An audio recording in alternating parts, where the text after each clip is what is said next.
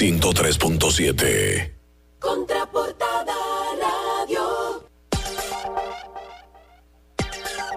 De regreso en Contraportada Radio, saludamos a todos nuestros amigos que están conectados en Facebook, también a todas las personas que nos están escuchando desde TuneIn, Domi Play o también a través de Power 103.7 FM.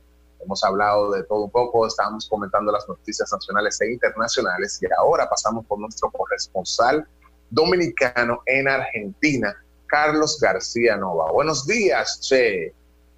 Buenos días, Kelvin. Buenos días, eh, Neren, Tommy, Lara, todos los que están en sintonía con Contraportada Radio. Qué bueno volver a reencontrarnos como cada miércoles con las informaciones acá en Argentina. Y aquí estamos con eh, un medio Caribe un día, un medio Polo Norte otro, y ya la garganta, viste, viene haciendo estragos. Argentina tiene ese tema con el clima. Un día te hace un calor del infierno y otro día parece que estás en otro lado. En Argentina estamos, entiendo, estamos entrando en invierno, ¿correcto? Exactamente. Estamos, eh, como la, la, serie famosa, el invierno se acerca. Bueno, se está acercando. eh, bueno, vamos a arrancar con noticias que no son tan agradables. Eh, yo les había comentado hace unas semanas atrás que la hermandad entre la política de a poquito empezaba a irse. Bueno, ya eso es un hecho. Los dirigentes de la oposición, que hasta hace poquitos meses fueron gobierno, ya empezaron a reunirse y han empezado a hablar en los medios de comunicación que tienen miras de ganar las próximas elecciones del 2021. Acá hay elecciones de medio tiempo el próximo año y aunque falta mucho, porque creo que es en octubre por ahí, ya lo, veía, veíamos venir y por eso lo habíamos anunciado. Se reunieron los principales dirigentes de la oposición, que es el gobierno de, el ex gobierno de Cambiemos, que fue una gran eh, mesa de enlace, una junta de muchos sectores políticos para poderle ganar en ese entonces al kirchnerismo que tenía 12 años gobernando la nación argentina.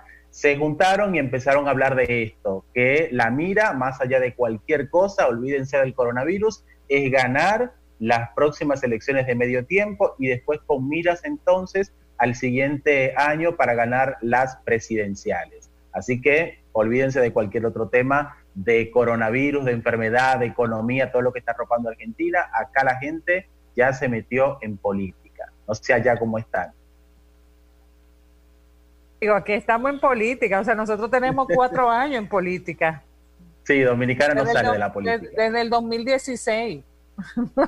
Al día siguiente de las elecciones y ya ahora el, el, el día 5, tú sabes que de, de, julio, tú sabes que estamos sí. en, en, elecciones eh, presidenciales. Bueno, hay un tema con eso justamente. Yo estoy como corresponsal de CDN y teníamos una reunión ayer sobre, están, bueno, CDN, se, perdón la cuña, ¿no? Pero trabaja con mucho tiempo el tema de las elecciones y las coberturas y me estaba preguntando la directora que qué va a pasar en Argentina para nosotros hacer la cobertura y nadie me supo responder todavía, así que estoy esperando los mails de la gente encargada porque acá está casi todo cerrado.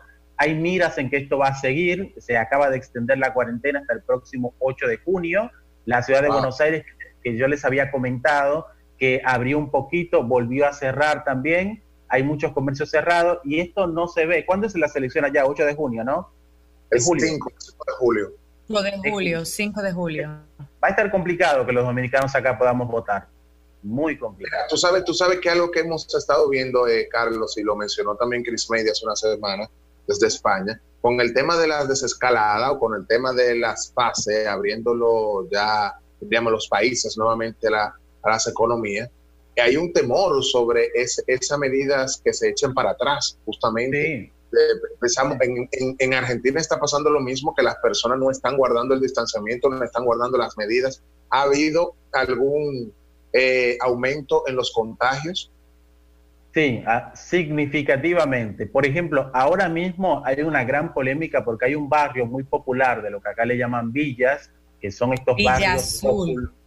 Exactamente. Villa Azul, Villa Azul está cercada, cercada. ¿Esto qué significa? Que nadie puede entrar y nadie puede salir de ese barrio. Pero no solamente de salir a la casa de un vecino, no, no pueden ir al colmado, o sea, no pueden ir a comprar un remedio.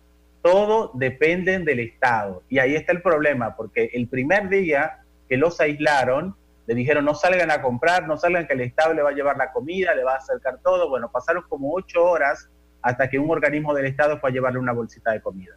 Imagínense toda esa gente ahí. Un promedio de ocho mil personas eh, aisladas en ese lugar. Y el, al frente de esa villa hay otra mucho más grande, con mayor cantidad de personas también que temen que también estén contagiadas y que corran el mismo riesgo. Ahora, ¿cuál es el gran problema con esto? Que están diciendo que se está haciendo favoritismo, que en barrios muy populosos de acá se está haciendo esto, pero que en barrios exclusivos, como es el barrio de Recoleta, barrio de Belgrano, estoy hablando de los barrios donde viven las personas con mayor cantidad de dinero, mayor poder adquisitivo, fue donde empezó el coronavirus, fue porque son la gente que vinieron del exterior y nunca los aislaron. Entonces ahí vemos esa diferencia de clases sociales. Aislamos a los pobres para que no contagien al resto, pero donde empezó el tema del coronavirus no los aislaron porque son gente que tienen dinero. Eso, eso es lo que está.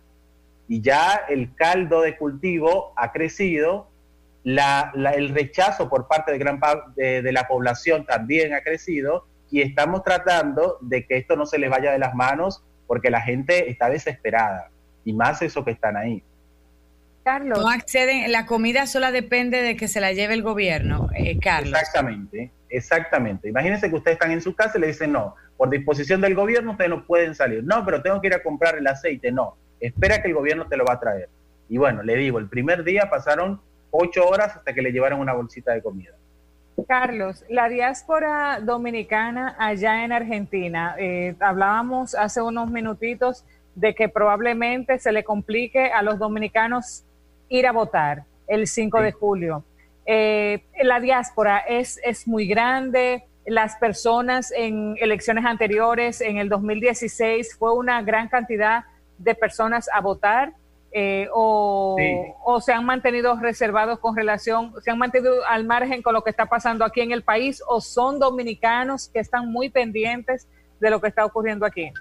No, no, no. La comunidad dominicana acá es grande, eh, no como en otros países obviamente, pero sí es muy activa también. Hay muchos comercios acá en, Argentina, en las principales ciudades, en Buenos Aires, en muchos barrios. vimos unas barberías, Lara, tú recuerdas que se hizo un comentario, el año pasado hicimos eh, comentarios sobre las eh, famosas barberías de, Argentina. Exactamente, bueno, y no solamente eso, también hay muchos restaurantes, hay, bueno, asesoramiento también, asesorías que tienen muchos dominicanos también que trabajan en empresas, muchos emprendimientos, discotecas, bares. Es muy grande, principalmente en la ciudad de Buenos Aires, y lo que mueve, la economía que mueve también este sector de República Dominicana. Después hay otras provincias como Córdoba, como Santa Fe, que también tienen gran cantidad. Y lo que te decía es que sí es activa la comunidad, porque cuando pasó eh, allá en Dominicana hace unos meses, y ya parece como que fue hace siglos, que, empezaron a marchar buscando protestas y todo este tema, acá también lo hicieron, al igual que en muchos otros países. Y el tema es ese, ver si vamos a poder ir a votar. Yo estoy esperando la comunicación de parte de la embajada, que ya hice la consulta, y de parte del consulado, que son los encargados, acá se vota en la sección consular, y ni bien me respondan, aunque no sea miércoles, se los voy a decir a ustedes para que la comunidad también lo sepa. Chicos. Carlos, ahí también vi, eh, porque soy lectora del Clarín, a veces cuando tengo chance, de que hay un, escándalo con Susana Jiménez. Viajó oh. Durante la cuarentena a Uruguay y ha remetido contra el gobierno de Alberto Fernández diciendo que lo está llevando hacia una nueva Venezuela. Bueno, Susana, eh, lo que le acabo de decir recientemente de los ricos y pobres, bueno, eso es lo que está pasando aquí.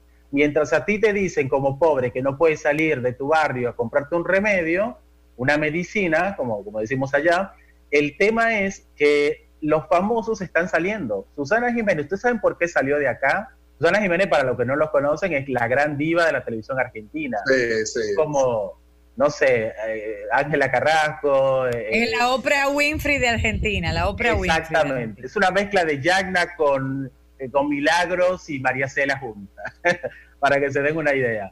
Pero obviamente con otro, con otro nivel, porque Susana... Con otro, tono también, porque ella es un poco... claro, no se puede comparar, no, no, no, es, es otra cosa, una celebridad de lo que realmente le llamamos. Susana se fue porque tiene un conflicto con una perrita, sin desmerecer a los que le gustan los animales. Susana tiene una gran mansión en, Uruguay, tiene su casa acá en Buenos Aires, donde ella vive y trabaja, y eh, había, ella había comprado una perrita, la perrita tuvo un problema, la devolvió, fue un problema terrible con esto en la sociedad, porque dijeron que cómo hizo eso. La perrita la sanaron después que volvió de la veterinaria y estaba sola en su casa de Uruguay. Entonces ella hizo todo este aparataje para irse a cuidar a su perrita en Uruguay, sin desmerecer a los que somos o son amantes de los animales, pero la verdad es que si te dicen no puedes salir, no debería salir. Y como a, los pobres se le impide y a los ricos sí, ahí está también la gran polémica. Y para seguir con esto, ella es opositora, porque ella estuvo, estuvo muy al frente con el gobierno anterior, el gobierno de Mauricio Macri. Es histórica eh, opositora de todo lo que es el peronismo acá. Por lo tanto, las críticas han sido el doble también y les decía, no solo es Susana, Marcelo Tinelli también, que es un gran conductor de acá, vuelve con un show enorme para la televisión argentina, que es el Gran Bailando. Es el Bailando por un sueño que se hizo en México, acá se hace en Argentina como tres veces más, porque es una dimensión, unos estudios impresionantes. Y la televisión es la gran crítica acá, porque los famosos están yendo a las casas a hacer entrevistas, están eh, llevando gente al estudio, mientras nosotros estamos acuartelados en nuestros domicilios. Ahí está el problema. Cuando aquí justamente en el listín diario se un artículo de que la televisión dominicana se ha tenido que reinventar con relación a los invitados eh, no presenciales, todo hacerlo de eh, a muchos de transmisión remota. Algunos, no todos, hay algunos que sí siguen yendo al estudio con su medida de distanciamiento y su medida de prevención, pero ese ha sido como el gran repunte que ha tenido la televisión y la gran reinvención de de la calidad, concentrarse más en el contenido per se que se tiene y no a la imagen que se está viendo de las escenografías y todo lo demás por el asunto del COVID-19. Creo que en Argentina hay una revuelta muy fuerte, sobre todo, porque eh, si ellos están haciendo esto, eh, es como estrellándole la cara a los demás. Nosotros podemos, ustedes no. Eh, y, hay que esperar y, y, pedir que esos ocho, esas ocho mil personas que están ahí, diríamos, eh, en esa cuarentena obligatoria, en ese encierro obligatorio, dependiendo simplemente del gobierno, no se quiera revelar, porque al momento que salga, entonces va a ser una... Imagínate tú. Y aquí no son fácil con eso, como decimos allá. Aquí cuando dicen vamos para la calle, olvídate del mundo, van para la calle.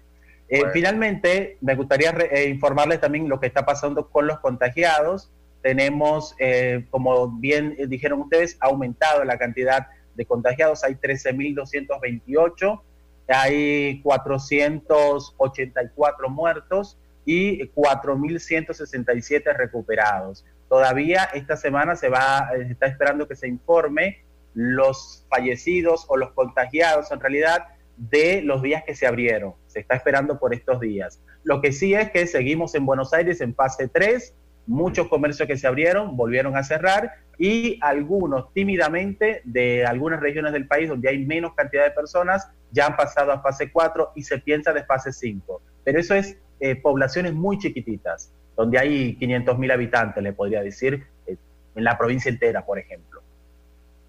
Bueno, gracias Carlos, gracias por esas informaciones. Vamos a estar dándole seguimiento sobre todo a lo que tú nos has estado diciendo y mantenernos al tanto con relación si hay cualquier actualización de noticias, que de Kelvin, eh, no es miércoles, pero tenemos que salir por con relación a, sobre todo a las elecciones, que la, Junta Central Electoral está eh, trabajando arduamente por montar esas elecciones también en el exterior, eh, para traer esa información para que la podamos comentar. Nere le quiere hacer una pregunta, Nere. Sí, Carlos, y luego yo quiero que tú en la próxima semana nos hagas un comentario cómo ustedes en la industria que tú también manejas, se han reinventado, porque te veo sumamente activo en el tema de las redes sociales y con todos los talentos eh, que también estás acompañando. Entonces eso sería también comenzar a mirar eh, eh, la nueva covidianidad.